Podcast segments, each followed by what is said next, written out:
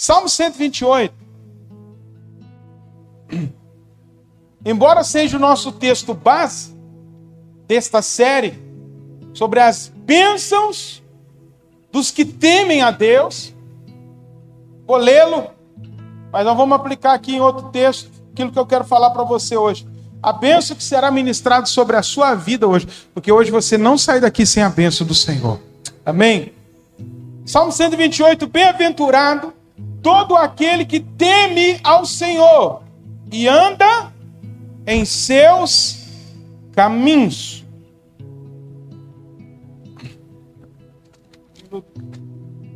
Comerás do trabalho das tuas mãos, feliz será e tirar bem. Outra pessoa lê o versículo número 3.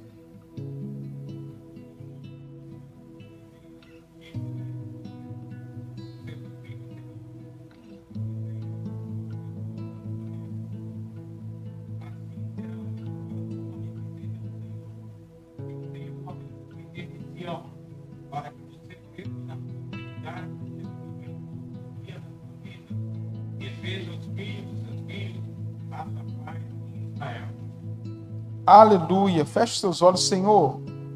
Nós queremos a tua voz falando no nosso coração. Que não seja, ó Pai, um homem aqui falando, mas que seja o Senhor, que, que o Senhor venha se manifestar neste lugar com, com as tuas mãos poderosas, com o teu braço forte.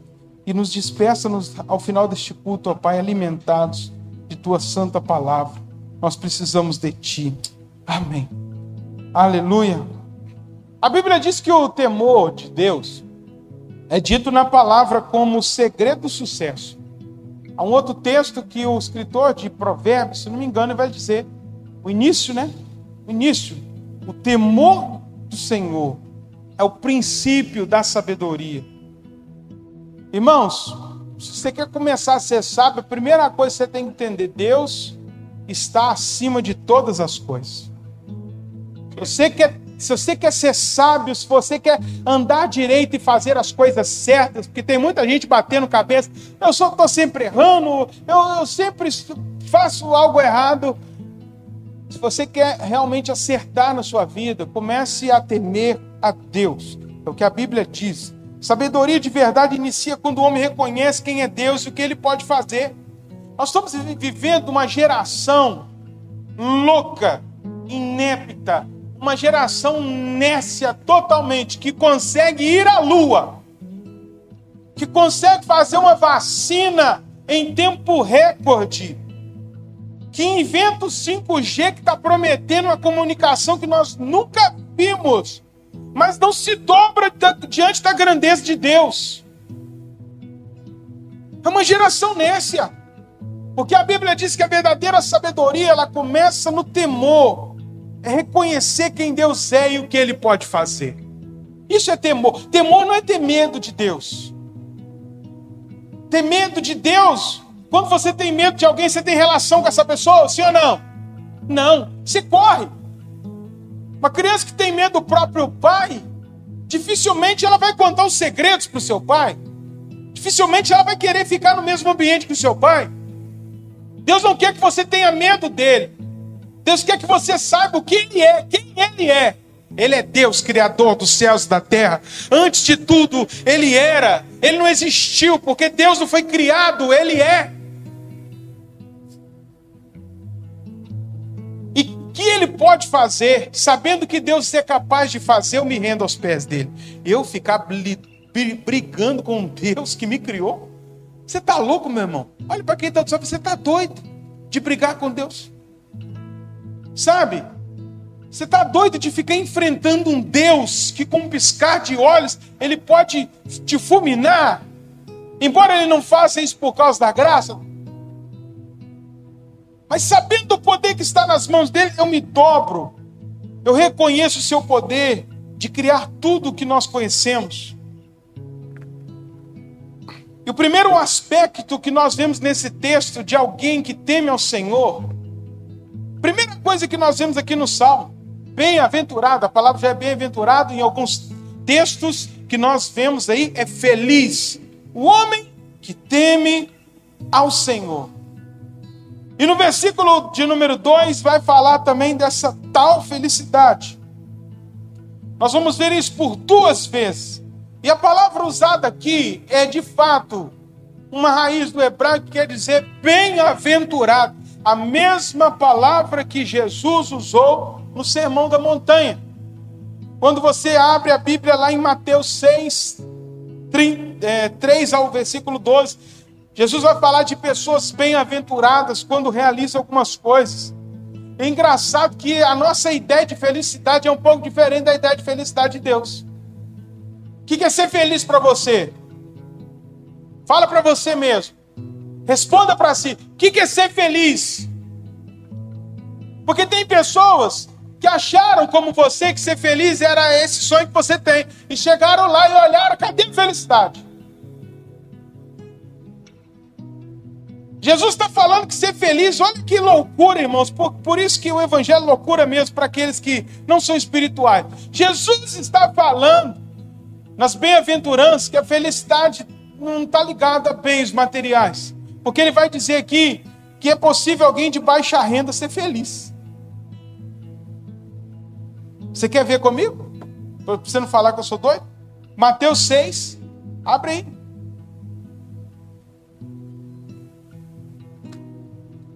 Mateus 6, versículo de número 3 ao 12.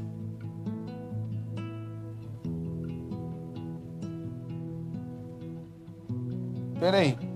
5, né? 5. Versículo número 3 ao 12.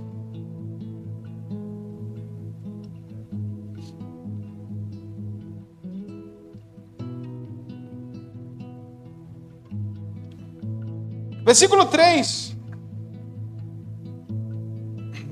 Sei, é, Mateus 5, tá? Troca aí depois. No telão aí, pessoal acompanhar. Mateus 5, versículo de número 3. Eu quero ler na NVT. Já achou aí? Feliz os pobres, pobre de espírito não é pobre socialmente, não, tá? É gente que não é arrogante, por exemplo. Felizes os pobres de espírito, pois o reino dos céus lhe pertence. Pode continuar. Felizes os que choram, pois serão consolados. Gente, Jesus está falando que é possível você viver. Vamos lá, continua. Felizes os humildes, pois herdarão a terra. Olha lá, os humildes, pois herdarão a terra. O que, que é gente humilde? E ele fala depois: vocês herdarão. Feliz aquele que não tem casa própria. Feliz aquele que não, não recebeu nenhuma herança dos pais, da mãe, ou não tinha nenhum tio rico que deixou nada para ele. Porque há algo esperando por vocês. Há uma herança celestial, uma terra toda que não tem IPTU para pagar, tudo está pago. É possível a gente, mesmo em sendo baixa renda, não tendo uma casa própria, ser feliz. Eu lembro, enquanto nós não tínhamos uma casa própria, quantas risadas nós dávamos em casa. Qualquer coisa nos alegrava. Sabe por isso que a gente não tem que se apegar em nada material. Depois ele vai lá. Felizes que têm fome sede de justiça, pois serão saciados. Felizes os misericordiosos, pois alcançaram a misericórdia. misericórdia. Felizes que têm coração puro, pois Deus, pois verão a Deus. Está falando da felicidade. Felizes que promovem a paz, pois serão chamados filhos de Deus. Felizes os perseguidos por causa da justiça.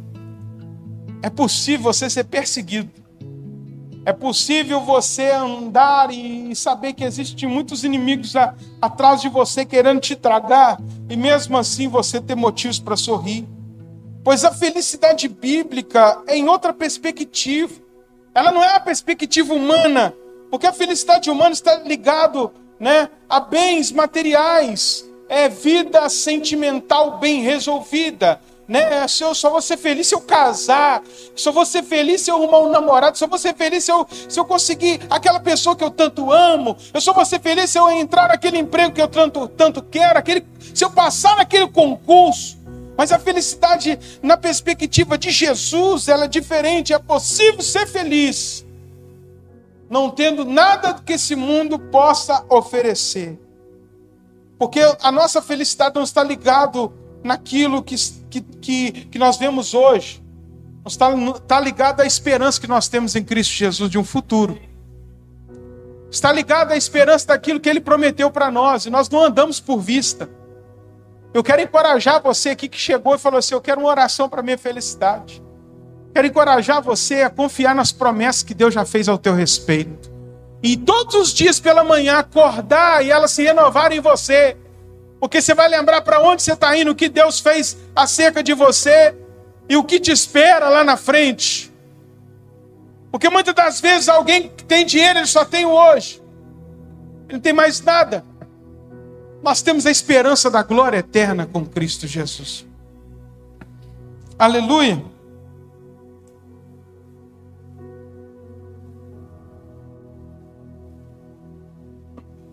Quero ler um texto com você que fala muito sobre felicidade.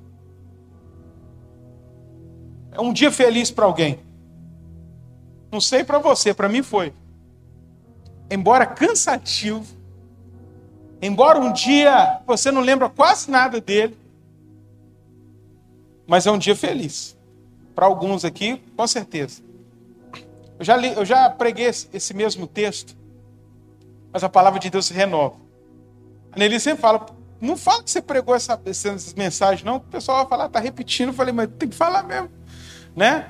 Porque a palavra de Deus se renova. Eu posso pregar, como diz o nosso pastor no seguinte Jericó, 30 vezes ela vai se renovar. Deus é maravilhoso. E é um dia muito especial na vida do, das pessoas que estão aqui, que é o dia do casamento. Sim ou não? Nossa Deus, sim ou não? Quem casou sabe o que eu estou falando. Dia do casamento é um dia feliz, embora você já acorda né, pela manhã meio ofegante. Será que vai dar tempo de fazer tudo? Irmão, eu casei num fevereiro quente. Pensa num dia quente. Essa igreja aqui ó, era um pouco diferente na época do meu pai. Irmão, suava esse piso, suava. Você lembra disso? Suando, o piso suava. O calor do corpo das pessoas, todo mundo envolvido aqui dentro. Mas antes, nós tivemos é gente chegando em casa para participar do casamento. E para, conversa com você, eu não lembro de uma palavra sequer do pastor, irmãos. Não lembro. De tanto êxtase que eu estava. Né? Você fica ali e depois, agora nós vamos descansar. Aí vem a cena, as fotografias. Ô irmão, tem chato no tal da fotografia. Né? Você tem que parar, aquela tira uma, e aquele calor. Hoje a tecnologia está mais avançada, mas eram as luzes quentes em cima de você. E meu tio que pregou, irmão, ele pregou quase uma hora de mensagem. Meu Deus do céu. E ele é mais lentinho.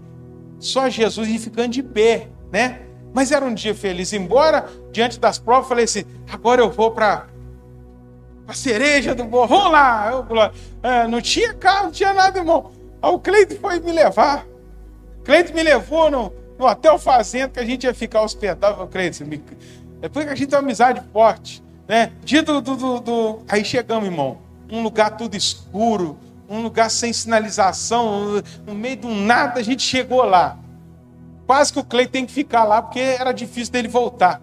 Mas graças a Deus foi um irmão com ele para ele voltar. Ele ia voltar de qualquer jeito. Cheguei, irmão.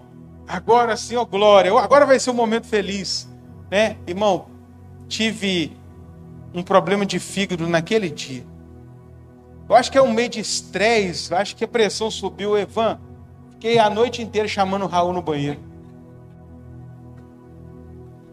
A gente ri disso, mas o dia feliz, dia do casamento, né? Para quem conserva o casamento, sabe que se fosse necessário, a gente fazia de novo para estar com quem a gente ama. E no, no capítulo de, de, de, Evangelho de João, versículo 2, do, do, do, capítulo, do versículo de número 1 até o versículo de número 11, nós vamos ver aqui o relato de um casamento. As bodas de Caná da Galiléia, que todo mundo já conhece. Aquele primeiro milagre conhecido de Jesus, público, que Jesus ficou conhecido, que é o um milagre onde ele transformou a água em vinho. Eu queria ler com você aqui alguns pontos. No terceiro, no versículo de número primeiro. No terceiro dia houve um casamento em Caná da Galiléia, a mãe de Jesus estava ali. Jesus e seus discípulos também haviam sido convidados para o casamento. Tendo acabado o vinho, a mãe de Jesus lhe disse: Eles não têm mais vinhos. Respondeu Jesus: Que temos nós em comum, mulher? A minha hora ainda não chegou. sua mãe disse aos serviçais: façam tudo que ele mandar. Ali perto havia seis potes de pedra, do tipo usado pelos judeus para as purificações cerimoniais. Em cada pote cabia entre 80 e 120 litros. Jesus disse aos serviçais: Enche os potes com água. E os encheram até a borda. Então lhes disse: Agora leve um pouco ao encarregado da festa. Eles assim fizeram, e o encarregado da festa provou a água que fora transformada em vinho, sem saber de onde este viera, embora soubesse os serviçais que haviam tirado água. Então chamou o noivo e disse: Todos servem primeiro o melhor vinho. E depois que os convidados já beberam bastante, o vinho feriu a servido. Mas você guardou melhor até agora. Este sinal milagroso em Caná da Galiléia foi o primeiro que Jesus realizou. Revelou assim a sua glória e os seus discípulos creram nele. Caná, queridos, era uma pequena vila lá na região da Galiléia. E a Bíblia retrata duas passagens de Jesus naquele lugar, e uma delas foi este, esta cena deste primeiro milagre. É nesse cenário que sua mãe e seus discípulos aparecem na narrativa aqui também, é, juntamente com João. Eles eram convidados para uma festa, para uma celebração, para um dia feliz de um casal, de, uma, de duas famílias. Como é feliz né, para a mãe, para o pai, né, ver a, o, o casamento de um filho, uma cerimônia bonita, todo mundo se alegra, todo mundo está envolvido naquele, naquele ambiente. Festa judaica, irmão, não era igual a nossa, não. Ainda mais depois da pandemia, né? Os negócios estão mais íntimos. A tendência agora é que as festas de casamento é, tem apenas algumas pessoas entre família e amigos. Mas naquela época, só para você entender, mais ou menos a festa durava sete dias. Tinha um monte de coisa que é até meio louco para a gente falar aqui. E o noivo e a noiva fazia consumação lá. E agora sim, aquele pessoal tudo ali envolvido, um trem esquisito. Não é legal. Não é legal. Mas para eles era bom. Em sete dias, visitante apurriando ali. O que, que vem agora? O que, que vem agora? O que está vindo? E comendo nas custas, né? E comendo nas custas. E este texto é muito revelador porque enquanto estava todo mundo alegre, festejando, numa hora, talvez por uma falta de, de, de organização, ou talvez por uma falta de planejamento, a gente fala muito sobre isso quando fala para casais, uma falta de planejamento, o vinho acabou. Porque era para ser uma festa de sete dias. Ou alguém que foi que tomava muito vinho, apareceu do nada, ou a conta foi errada. E às vezes nossos planos falham. Entenda isso. Há planos que estamos fazendo, e se não soubermos lidar com isso, nós entramos até numa depressão. Os planos falham no meio do caminho. Você não esperava estar passando por isso agora que você está passando. Você começa a se questionar, Senhor, o porquê disso?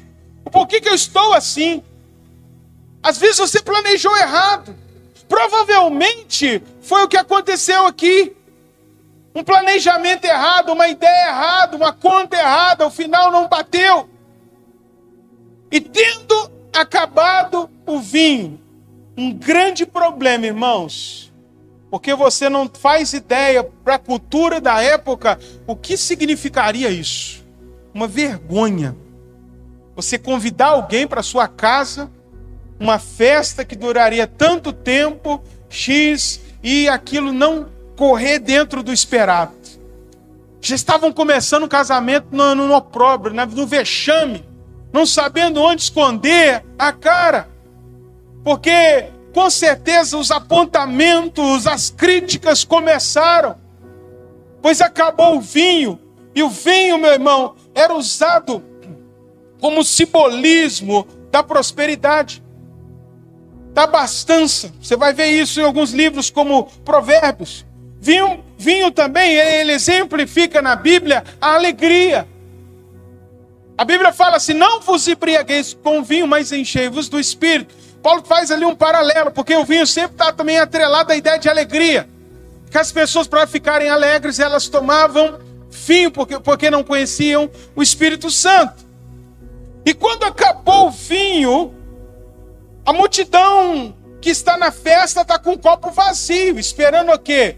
Vinho, vinho. Cadê o vinho? Não vem? Irmão, já, já viu isso em festa? Então, você começa a ver que as coisas estão tá acabando na cozinha. O que, que você faz? Tem irmão que só sai no final. Sim ou não? Você vê que já veio de tudo. Bolo, já não tem nada para vir, não. Vou embora. Tá na hora, né? Vou juntar aqui minhas coisas. Aí pega a sacolinha e mete o pé.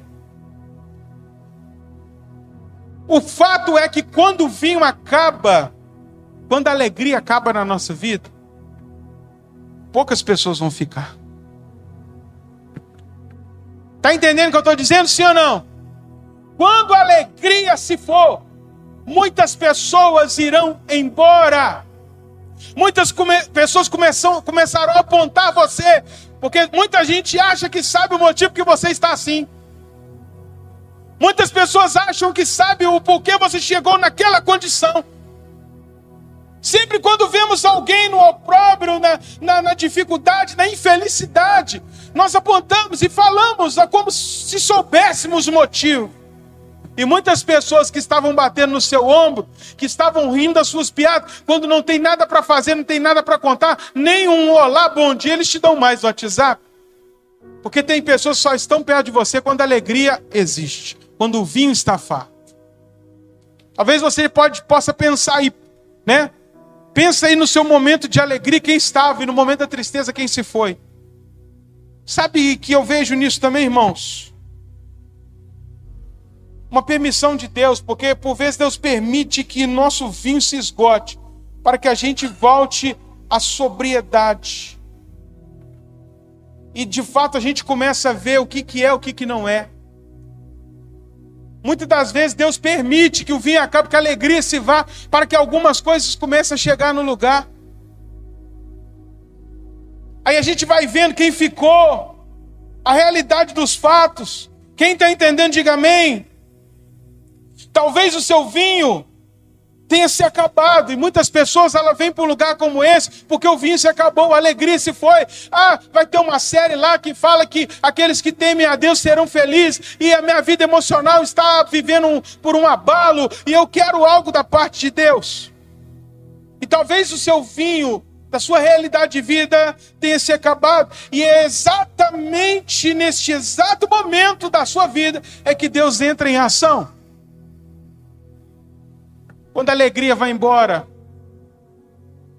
a Bíblia fala quando o vinho acaba, Jesus começa a entrar em cena. Amém? A sua falta, de, a sua tristeza, a, a, a sua escassez de alegria não tem a ver com a falta da presença de Deus, não. É na, na escassez de alegria que vem a presença de Jesus para nos fartar. É nesse momento que você está vivendo, às vezes, do esgotamento emocional né? Tantas coisas que nós vivemos, tantas pessoas marcadas. Há pouco tempo agora nós falamos com o irmão, irmão para um pouquinho, porque sua vida está marcada de abalos esse ano. E as, os abalos, as emoções vão tomando o nosso coração. E é exatamente nesse momento que nós paramos. E Jesus começa a entrar em cena para mudar a realidade. E é isso que ele quer fazer na sua vida. Se você crê, eu não sei. Mas eu quero te dizer para aqueles que creem: é nesse momento da angústia que Deus entra. É na minha angústia, eu clamo ao Senhor, Ele me ouve. É na angústia que o salmista ouvia Deus. Quando o vinho acaba, muita coisa se revela. E algo interessante dentro desse texto é que Maria ela entra como coadjuvante. Embora muita gente coloque Maria como a principal. Mas nós vemos aqui Jesus falando para ela: que tenho contigo, mulher? O negócio é comigo com o pai. Eu respeito a senhora como mãe. Mas quem vai me dar o direcionamento do que fazer não é a senhora. É o pai. E ela falou: opa, certíssimo. Saem de cena. E ela fala algo que ela foi pregadora aqui, a gente precisa guardar. Façam tudo que ele mandar. Ah, o Edgar entendeu. Sai, Maria saiu de cena. Queria te convidar a sair de cena também. Olha para quem está do seu lado, vai, sai de cena, meu irmão. O negócio é mais superior aí. Não é, o que, não é o que a sua mãe manda você fazer, não é o que fulano manda. Tem, todo mundo tem um antídoto para a falta de alegria, sim ou não? Todo mundo tem uma, um pitaco para cuidado de quem está passando por tribulação. Mas Maria está dizendo aqui, ó, façam o que ele mandar, façam o que Jesus mandar. Está na hora da gente obedecer a Deus. O nosso grande problema é fazer o que Deus não nos manda fazer. A nossa desobediência, muitas das vezes, querido, é a causa dos nossos fracassos e das nossas infelicidades. Quantas pessoas estão aqui de novo aos cacos porque não obedeceram a Deus como devia? Porque Deus está sempre mostrando para nós o caminho que a gente deve fazer, o que nós devemos fazer para ser feliz, mas a gente insiste em fazer aquilo que a gente acha que vai ser melhor. Não vai dar certo. Ninguém vai ser feliz assim. Você pode ter uma felicidade transitória, mas o que Jesus quer para você é uma felicidade plena. Façam tudo que Ele mandar, obedeçam a palavra do Senhor, obedeçam os seus mandamentos. Se ouvimos se ouvíssemos, melhor dizendo, cada instrução da palavra, se ouvíssemos uma fração, pastor Daniel, de cada palavra que é pregada em cima desse altar, se nós colocássemos em prática cada, cada fração de cada mensagem, nós seríamos as pessoas mais bem-sucedidas do planeta, com os melhores casamentos, com, com os melhores eh, cargos profissionais, mas a gente insiste em fazer do nosso jeito. Hoje Deus te traz aqui para falar, não é do seu jeito, é do meu jeito. Você precisa entender isso uma vez por todas. Não adianta nada você sair daqui hoje e falar, legal, gostei da palavra, mas você sempre tem uma receita mágica para os seus dilemas os seus problemas. Obedeça ao Senhor, faça o que Ele mandar a partir de hoje. Senhor, o que, que eu vou fazer nesse dilema? O que, que eu vou fazer nessa frustração? O que, que eu vou fazer nessa tristeza? Peça ao Senhor um direcionamento. Ele vai falar com você, Ele vai te dar direção, Ele vai te mostrar o caminho. Ele já está te mostrando, você está aqui nesta noite. Glória a Deus. Existe uma natureza, nós falamos disso domingo, desobediente dentro de nós, que não quer obedecer, que sempre quer se rebelar contra Deus. Mas até Maria aqui, meu irmão, se você quer um exemplo maior, então eu vou te dar. Até Maria obedece ao seu filho. E o que você está fazendo aqui na terra desobedecendo a Deus? Quem que você acha que você é? Até a mãe de Jesus parou e falou assim: opa, é verdade, faça o que ele mandar. Nessa, nessa causa a autoridade é dele. Até quando? Fazer igual Paulo, né? Quando ele diz em Atos 26. Até quando você vai ficar recalcitrando contra o aguilhão? Até quando você vai ficar se opondo à vontade de Deus? Isso só vai trazer dor para você. Tem pessoas que estão vivendo tristeza, está pedindo um som da alegria aqui, mas deixa eu te falar: o som da alegria meu, é você obedecer a palavra de Deus, que a sua tristeza tem a ver com a desobediência a Deus. Não tem óleo que vai resolver, não. É só um som, é só você entrar no rumo da palavra. É só você entender e se arrepender do caminho errado que você entrou e mudar a rota.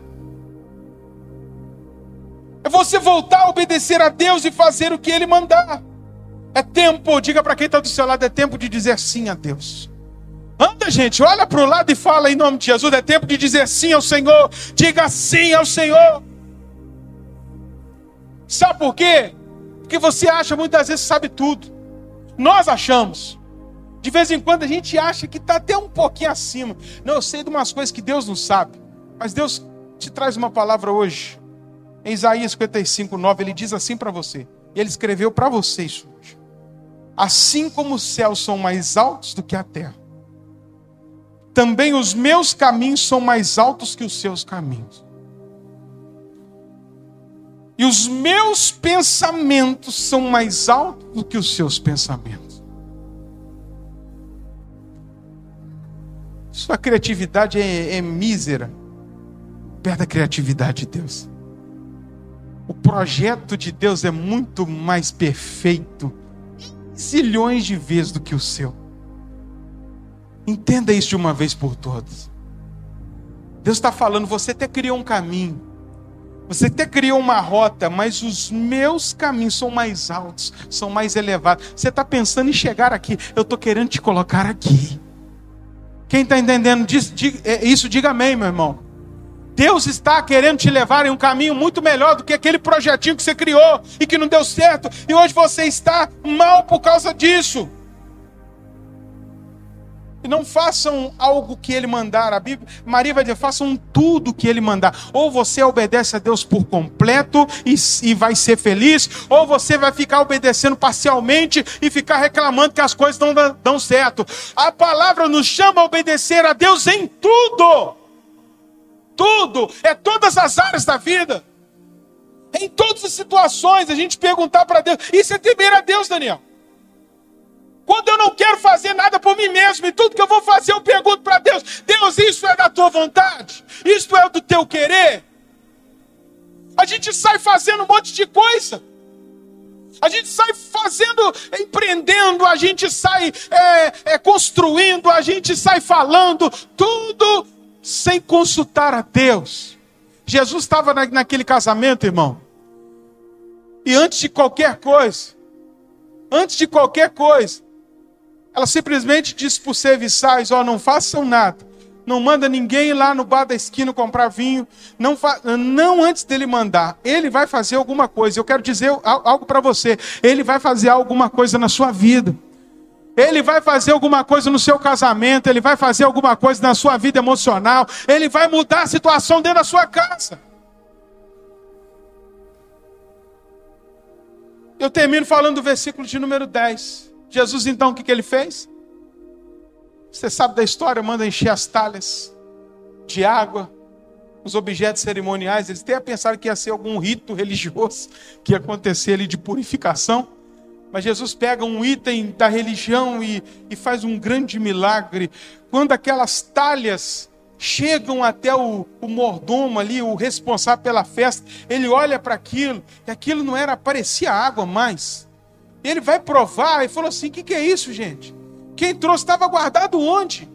Ninguém falou, irmão, muita gente ali não acreditou que aquilo foi milagre, não. Muita gente pensou, isso aqui estava guardado ali dentro, ninguém viu. A gente se enganou. E aquele homem foi correndo no, no, no noivo.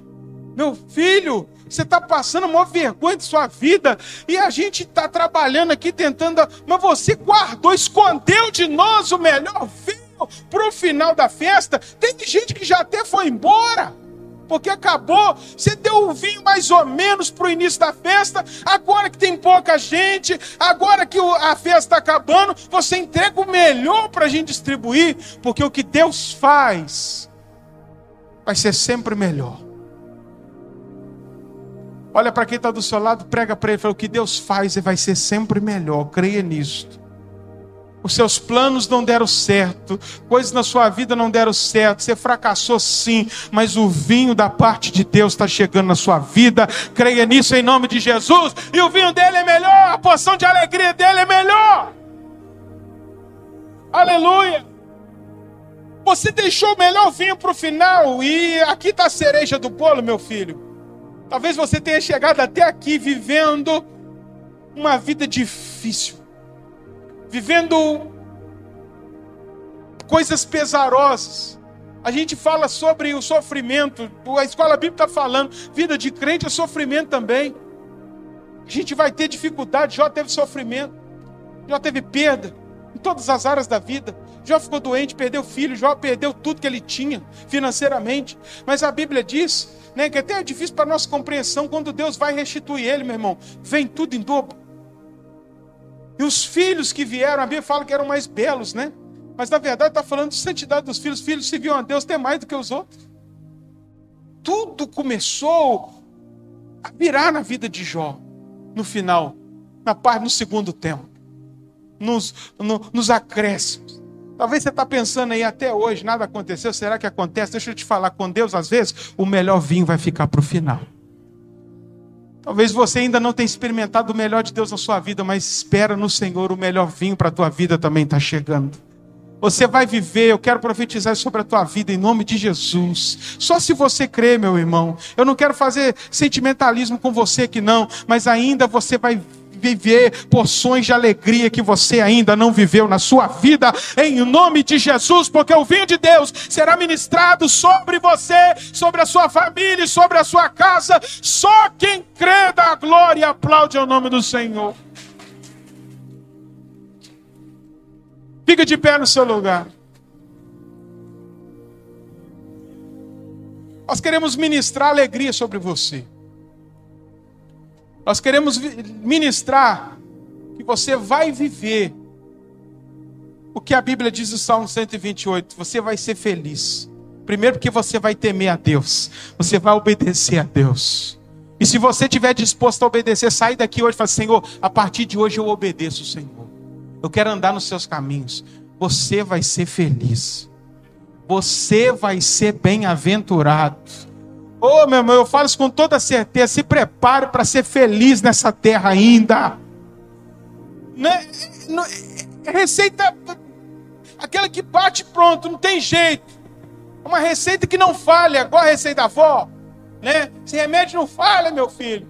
E faz, às vezes falha mesmo. Mas com Jesus não, é uma receita infalível. Vai andar nos caminhos do Senhor, vai ser reto, vai ser obediente e você vai ser feliz. Porque tudo que você fizer vai dar certo. A Bíblia fala você tirar bem, você ir bem, meu irmão. Sabe aquele negócio que até despropositalmente a gente faz e dá certo? Essa é a porção de Deus para a nossa vida. Tem coisas que eu estou querendo dizer aqui para você, tem coisas que você vai errar, mas vai dar certo porque você teme a Deus. Aleluia! Tem coisa que a gente vai fazer despropositalmente e depois vai ver o resultado daquele. Você vai contar para mim milagre ainda. Vai ver, e todo mundo, que você acertou. Não errei. Eu, Deus que foi bom, que fez que deu certo. Aleluia. Creia nisso, meu irmão. Creia nisso. Eu quero orar para que você hoje, em nome de Jesus, receba uma, um vigor da parte de Deus na sua vida emocional. Talvez você tenha passado por abalos, falta de vinho, constrangimentos, tantas situações que passamos na nossa vida emocional, mas Deus administrar o ódio e a alegria sobre nós hoje. Senhor, em nome de Jesus, ministra sobre eles a unção do Senhor. Que o óleo da alegria, ó Pai, possa estar sobre eles. E como presbíteros, como servos de Deus na casa do Senhor, que eles tenham unção e autoridade para ministrar alegria, para ministrar o renovo, para ministrar o vinho novo sobre o coração, sobre a vida dessas pessoas. Ó Pai, em nome de Jesus, se houver algo que é uma raiz de amargura, se houver algo que está, ó Pai, deixando o coração dessa pessoa pesaroso, se essa pessoa, Pai, está como Noemi, que até um dia falou: Eu não quero mais ser chamado de Noemi, eu quero ser chamado de Mara, pois a minha vida se tornou amarga. Que isso mude hoje, em nome de Jesus, que a alegria do Senhor pare sobre o coração dessa pessoa e mude a realidade dela, em nome de Jesus. Que o Senhor os unja, ó Pai, e que deles, ó Pai, saia autoridade em nome de Jesus. Amém.